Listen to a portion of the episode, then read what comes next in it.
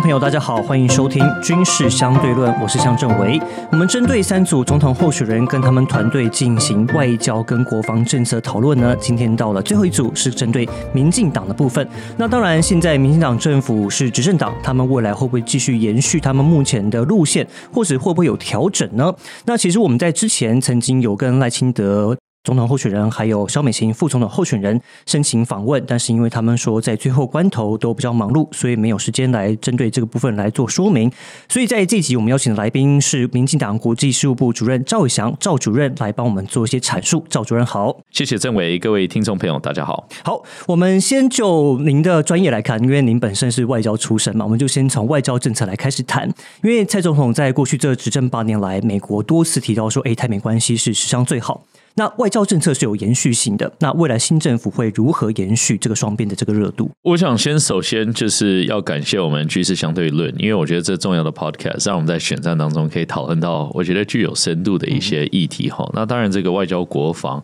其实这是宪法赋予总统的重要职权跟执掌啊，所以其实任何的总统，我觉得都有义务要把这部分说明清楚。那我身为这个赖副总统，我们的发言团队，我也很高兴可以上这个节目来提出我们的相对的一些看法。是。那至于说刚刚提到这个台美关系的合作，其实事实上，我觉得这几年来我们在台美关系的进展，其实是取决在两个大部分。第一个部分就是所谓的共享价值。这几年来，确实，我想我们在民主的道路上是走的非常坚定的，那这个是国际友人其实都有看见的一部分，是，所以我们就是在维护我们在亚太区的一个重要的这个民族灯塔的这个位置，其实获得很多国际关注，那尤其是美国在内，所以第一个就是共享价值这一块是非常非常坚定的，但另外一部分就是共享利益。啊，因为其实任何国家的外交，我想都是会取决于在自身的一些国家的利益之上，这是完全可以预期的。我想我们国家的外交也是同样的的思考方向的。但是当这个我们的利益其实具有重叠的地方的时候，那这就是两国可以进行非常紧密合作之处。那我们跟美国重叠之处是很多很多的。那包括我们对于说这个印太以及台海区域的一个和平跟稳定的状态，对不对？这是美国所乐见的，也是我们台湾普遍人民。所希望看到，嗯哼。但另外一部分，经济是美国这几年非常重视安全的产业链，非常重视跟所谓的民族伙伴加强这个贸易的往来跟投资的往来。那这也正是我们台湾需要的。所以，我们其实，在台美的贸易跟投资的部分也发展的非常快。那近期我们也看到有这个避免双重课税的协定，经过这个国会一再一再的一个审查。那再来，其实就是我要提到，就是国际空间这个部分，因为国际空间我们是遭受到很大的打压，对不对？中国的逼迫的行为是不断的，但是美国也希望说，我们在国际上，因为我们是良善的力量，可以发挥国际的一个作用，国际的一个影响力。所以，美国在国际领域上也不断支持台湾。所以，我就说。未来这些共享的利益跟共享的价值是不变的，所以民进党政府如果有机会继续执政的话，会持续秉持这两个原则，在发展更紧密的一个台美合作。但是，其实我们看到美中关系其实是一直在变，虽然说目前是一个高强度的对抗状态，但是因为我们看到拜登他们已经开始想要跟中国有一些对话，包含军事对话。那前阵子看到他们的。啊，三门首长联席会议主席已经跟中国这边已经接上线。那你自己看到他们现在是有在降低双边对抗的态势吗？那是可能会不会对台湾的未来，我们的外交，或是我们跟对美关系，或是相关的部分，会不会造成一些影响？简单说就是不会啊。但是如果要比较详细的说明是这样，他们在进行的是风险管理。OK，这个竞争关系其实是不变的。其实拜登政府无论从国务卿到这个国安顾问到相关的资深官员，其实都有提到，一再一再提到美国跟中。中国现在是处于全面性的一个竞争关系，竞争的部分包括在价值的部分，包括在军事的部分，包括在经济贸易等等等等。长期的态势啊，其实没有因为川普政府卸任。拜登政府上任而有所改变。好，美国国会、美国民众、美国社会普遍大众似乎对这个态势已经是有定见了，所以也不预期未来无论是民主党继续执政，或者是共和党这个重返执政，哦，会有所改变。所以这是第一点，一定要讲清楚的。但第二点呢，从台湾的角度，当然会乐见啊，美国跟中国避免任何擦枪走火或者意外的发生。我想这是各国都会想见的，我们也想见这一点，只是很可惜的是。对岸不愿意跟我们的民选政府进行任何对话跟交流，但是这不代表我们不会希望美中关系有一个风险的管理。嗯那所以在这风险管理上，双方要愿意坐下来谈。谈出，例如说直接的一些军事管道所在等等等等。我相信这个都是有助于区域情势的。我也相信美方会持续的呼吁中方也要愿意跟我们台湾的民选政府开启交流，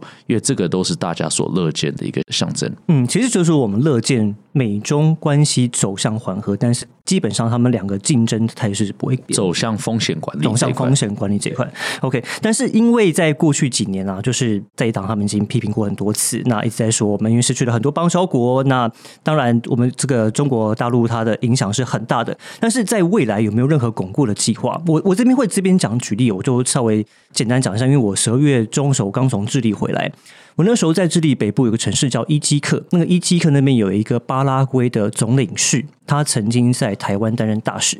他跟我那个晚上的聚餐，他就跟我讲了一句话，说：“你知道巴拉圭是在南美洲唯一跟中华民国有邦交？”我说：“我知道。”他说：“你知道我们压力有多大吗？”这是一个曾经在台湾担任过大使的人跟我讲的话，所以。我相信你们自己有感觉，你们未来要如何巩固我们现在这些既有的邦交国？我先讲，我非常荣幸。其实过去几年，因为从事外交工作，那当然在派驻美国之前，我在我们的国安会、总统府还有外交部，也都是担任这个所谓的幕僚长的角色。那也是在从事我们国家的外交，所以我其实大部分的邦交国都有到访过，包括。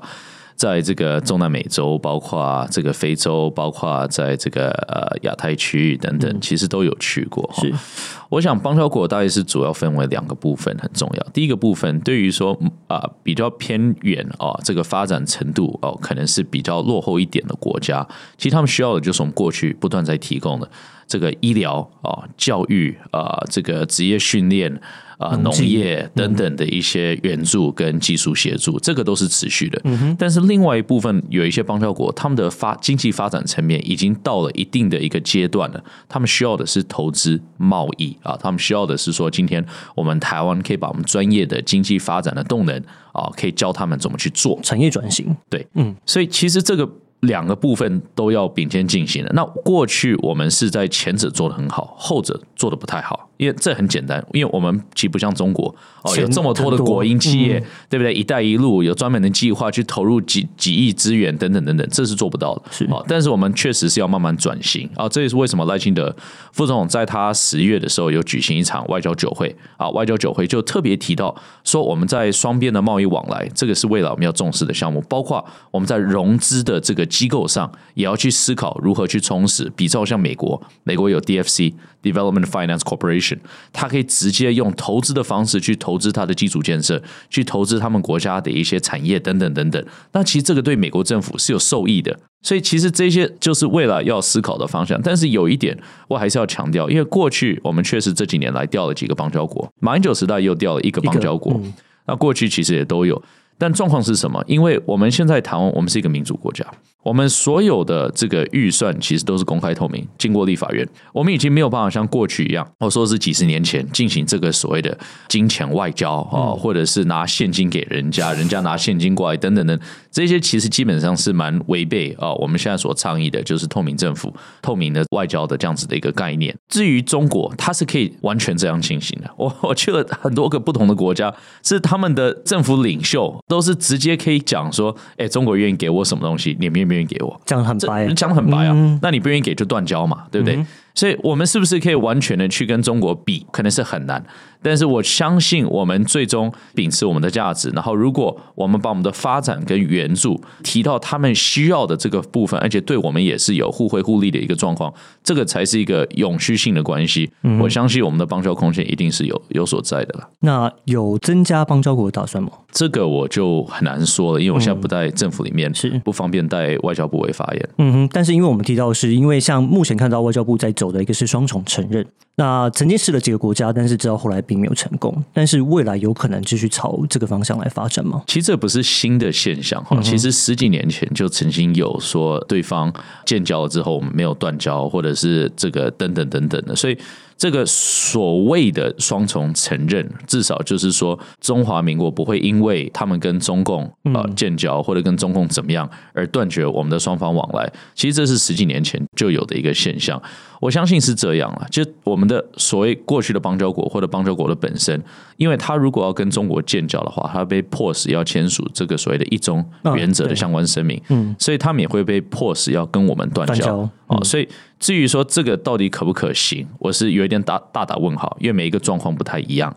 但是我觉得重点就是我们的外交必须要秉持的足够的弹性，进行我们所谓的在一个非常狭小跟艰困的环境中生存的一个概念。对，因为除了邦交国之外，我们刚刚看到很多非友邦，但是我们说理念相近国家，其实在过去几年当中也是帮了台湾很多的忙啊。那其实我想要你，请你就自己提一个自己的观察，因为像我去年三月的时候去一趟双上园，去一趟华府。那据我了解，其实你们私下跟很多大使馆都有蛮多互动。是不是？其实不只是下嘛，因为在华府，我想也是就是一个小联合国，就是各国其实都会在华府有大使馆，所以我们也是会利用在华府的机会去展开。不但是跟我们平常交流很频繁的国家，而甚至于是交流不频繁的国家哦，甚至于他们没有办法在台北会晤的国家，但是可以在华府进行一些交流，或者是一些多边场域上的一些合作。所以，我想华府当然是这部分非常重要的中心位置。那我就举个例子，你说你去过双向园，那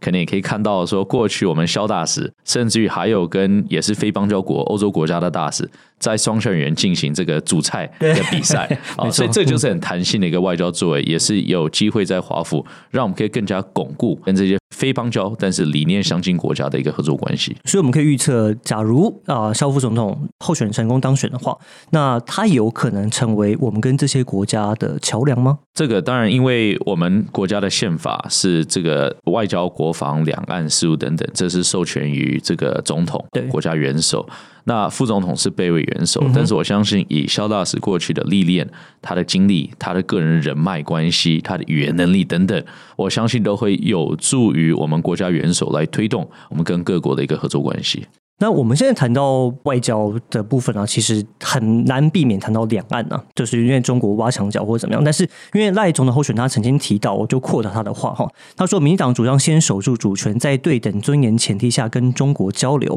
但是因为中国目前对民进党态度就是非常显而易见嘛，就是说他就说你们台独嘛，所以不跟你们对话嘛。所以这是否会代表说，如果民进党能够继续执政的话，那未来这个状态还会持续下去？我想这个问题，呃，当然最好来答这个问题的对象就是中共嘛，就是中国，他们到底要不要跟我们进行对话跟交流？这个其实部分的这个主导权也是来自他们这边嘛，对不对？那当然，从我们的立场，我们能做的都会做，该做的都去做。那持续的会展现出啊，我们在这个具有这个所谓的对等以及尊严的装置下来进行任何双方面的一些交流。我想从蔡英文总统。到现在，赖清德总统候选人都有提到这一点。嗯哼，那除此之外，因为刚刚有提到台独这一部分哈，我想要讲的非常清楚。那赖清德副总统未来会延续蔡英文总统非常谨慎以及稳健的这个两岸路线。嗯哼，那就是秉持着我们呃四个坚持，当然这个坚持也涵盖到我们对于中华民国对于维持现状的坚持。但除此之外，我想最主要的，我们台湾也是民主国家，多数的民意就是支持维持现状。正大的民调八十几趴，所以我们当然是秉持维持现状的原则来进行任何的两岸思维。但是，所以我们在秉持的这个原则的当下，我们也诚挚的呼吁，也期待对岸愿意啊放下对于说呃我们国内政治的一些偏见或者喜好，然后进行有意义的对话。我相信这个都是有助于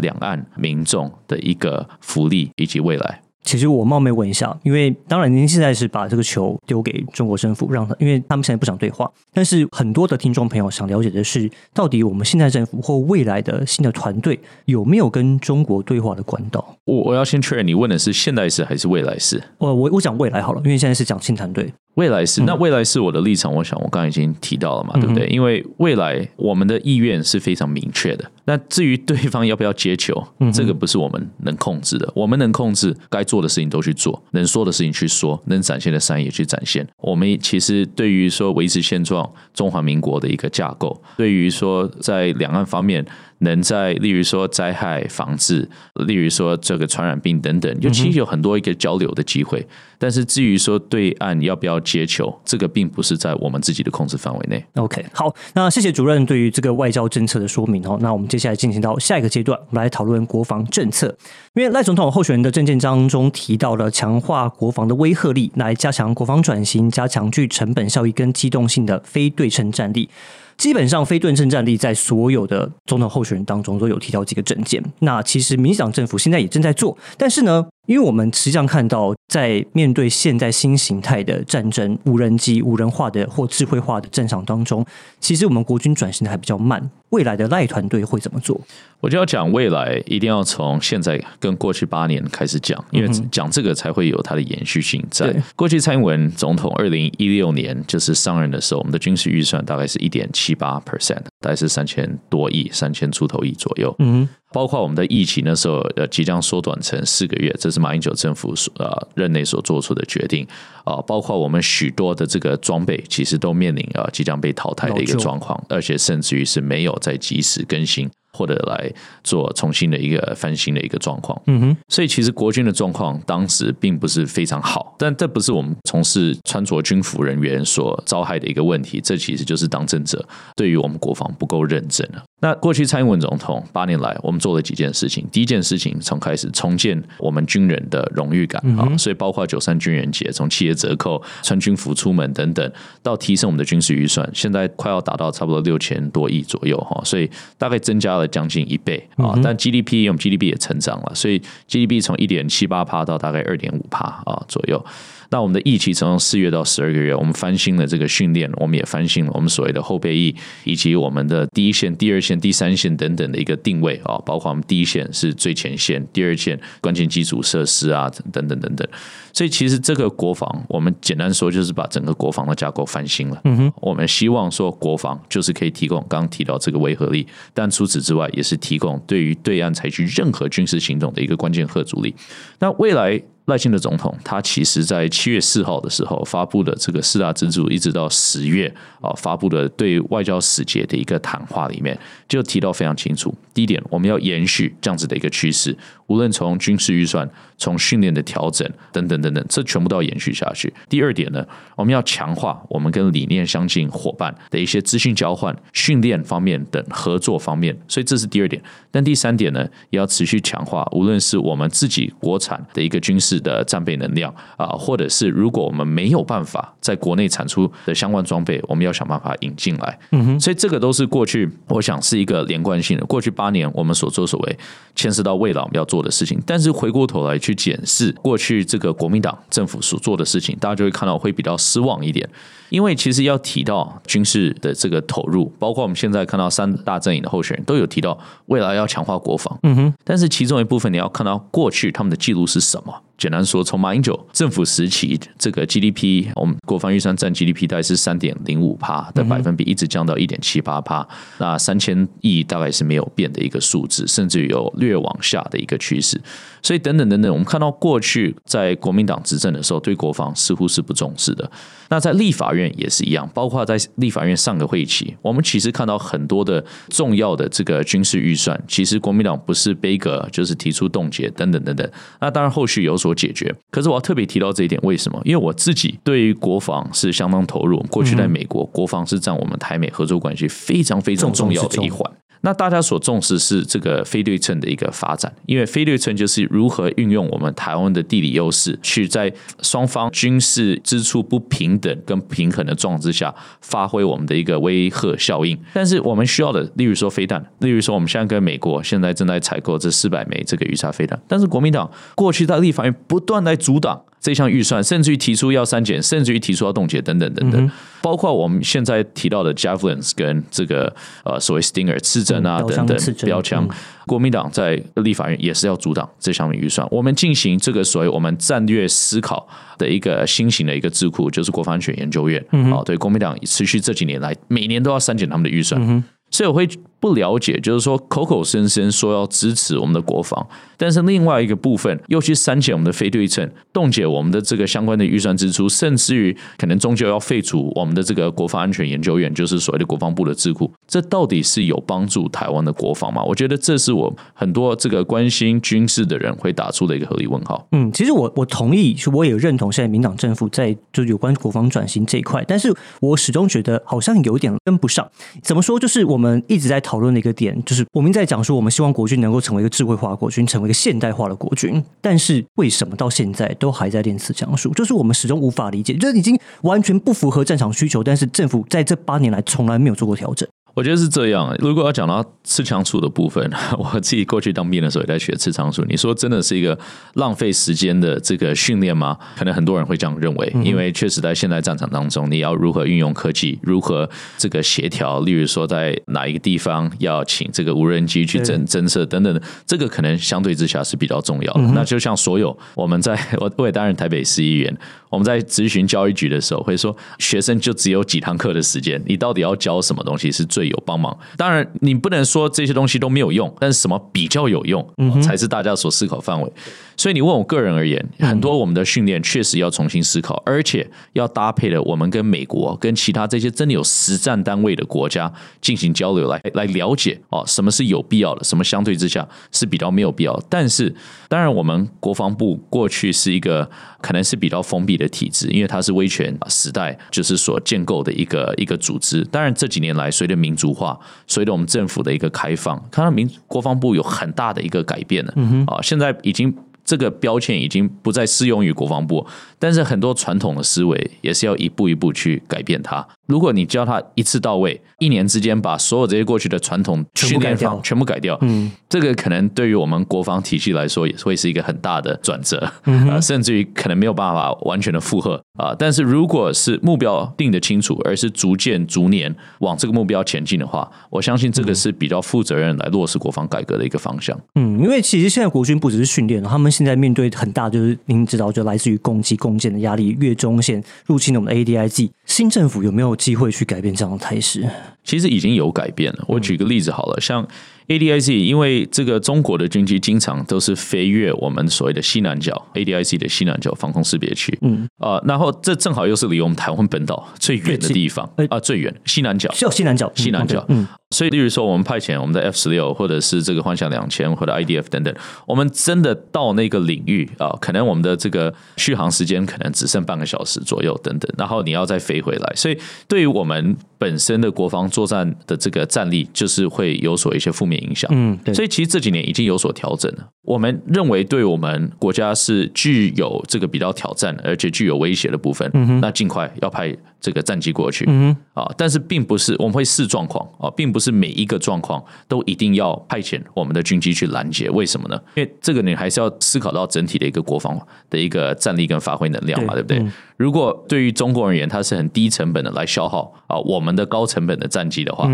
那这可能并不是对我们国防最有意义的一件事情。所以已经有所调整了，那持续的逐步调整，而且滚动式的调整，是我们两岸的一个情势以及中控的一个威胁。我相信我们国防无论是在阴影、在战术、战略。其实持续都有所调整，所以我可以预期到未来可能会增加，比如说无人机的应对，或是我说我们派无人机去应对这些可能来犯的这些威胁，或是相关的一些情势吗？我觉得大家能预测的就是未来一定会持续以更灵活、更弹性，而且更有效力的方式。来应应各项的挑战，那确实你刚刚提到很多这些挑战是新型的挑战，对不对？无人机是新型的挑战，甚至于现在我们可能遇到很多治安啊方面也是新型的挑战，所以这些思维都要逐渐的改变，而我们也持续看到过去八年有这样子的一个调整，相信未来会持续下去。好，那我接下来还有一个共同基本题，就是因为呃一直在提到美军的预测在二零二七到二零三五之间，那中国。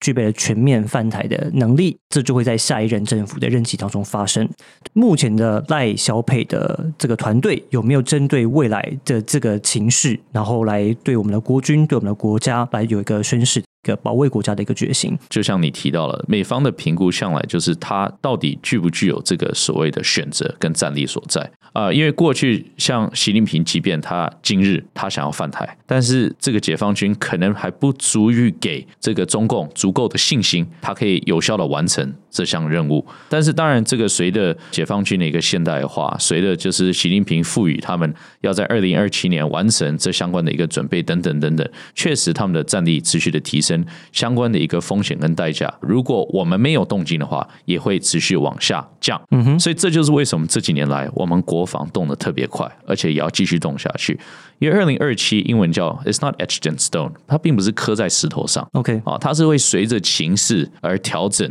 的一个呃一个日期嘛，对不对？一个年份。也就是说，今天如果我们毫无动静的话，今天我们对国防，我们就是维持现状哦，我们并没有看到我们增加的国防投资等等等等，那确实非常容易的，可能二零二七年、二零二二八年、二零三零年就有一个年份，可能解放军就会有足够的信心，说我今天可以完成这项任务。嗯哼。但是随着如果我们持续我们的国防预算往上调，我们的国防训练变得更加扎扎实，我们看到啊理念相近国家愿意投入啊台海和平跟安全的一个维护跟维持。嗯。啊，我们持续看到我们自我国防的一个意识提升，那当然他的信心指数可能永远可能一辈子永远没办法达标，这也是我们的目的嘛。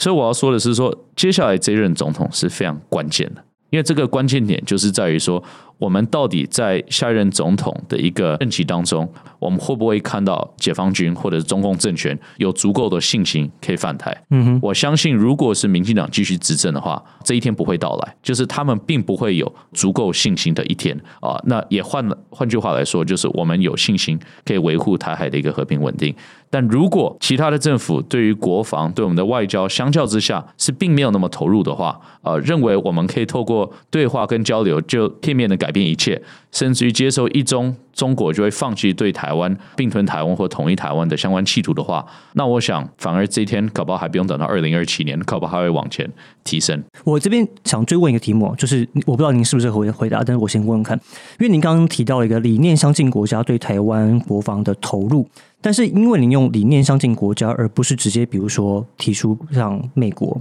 您用的是理念相近国家，所以除了美国或者是我们可以会想得到的，目前已经跟台湾有互动的法国、日本之外，还有其他国家吗？美国是唯一一个在世界上唯一愿意就是卖给我们这个所谓的军事装备，跟我们进行军事训练、军事交流的国家。但是这不代表其他我们所谓的理念相近国家，尤其日本、澳洲、欧洲在内，不代表他们没有角色，反而他们角色是非常大的。但他们角色可能未必是对于台湾双边的一个角色，他们的角色是给予对岸一个关键的一个威慑力。那也就是说什么呢？就是这个是对岸他必须要理解的一件事情，就是说他在进行他的风险管理以及他们的这个所谓的代价跟成本的一个计算的当下，他们这几年来必须考量到。万一这些欧洲、日本其他国家也愿意投入这个维护区域情势的相关工作，嗯那这个是不是会带来新的变数？那当然是会嘛。OK，所以这个是对于他们，未必是对我们提供这个所谓的呃在安全上面的一个维和效力。好，那最后一个问题，那当然这次很多年轻人关心的是，那未来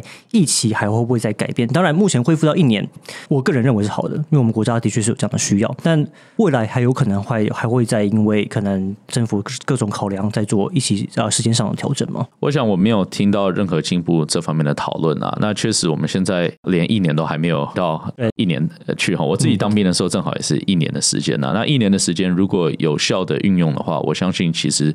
是会对我们国防是相当有注意的，所以包括训练要变得更加扎实哦，不能拿扫把的时间比拿枪支的时间啊 还要久。对，包括其实我们在接触外来的资讯，尤其是可能在跟国外的一些合作方面，要变得更加的紧密。包括我们的战术跟装备都持续要调整，我相信一年要好好利用的话是非常充实的啦。嗯哼，对，我们也希望这一年当中对这些印男人都能够有所帮助，对国家有帮助。好，今天非常谢谢我们民进党国际事务部主任赵一翔赵主任来帮我们做呃赖萧配的国防外交政策的阐述，希望让我们听众朋友都有更清楚的了解。那在搭配过去有关民民众党还有国民党的政策论述，大家总共听了之后，希望大家能够对未来的国防外交的这个整个方向。这三组团队他们的差异性，那他们的方向都有更清楚的了解。我们今天再次谢谢赵主任来我们的节目，谢谢谢谢各位听众朋友。好，那以上是这集的军事相对论，我是向政委，我们下一集再见，拜拜，拜拜。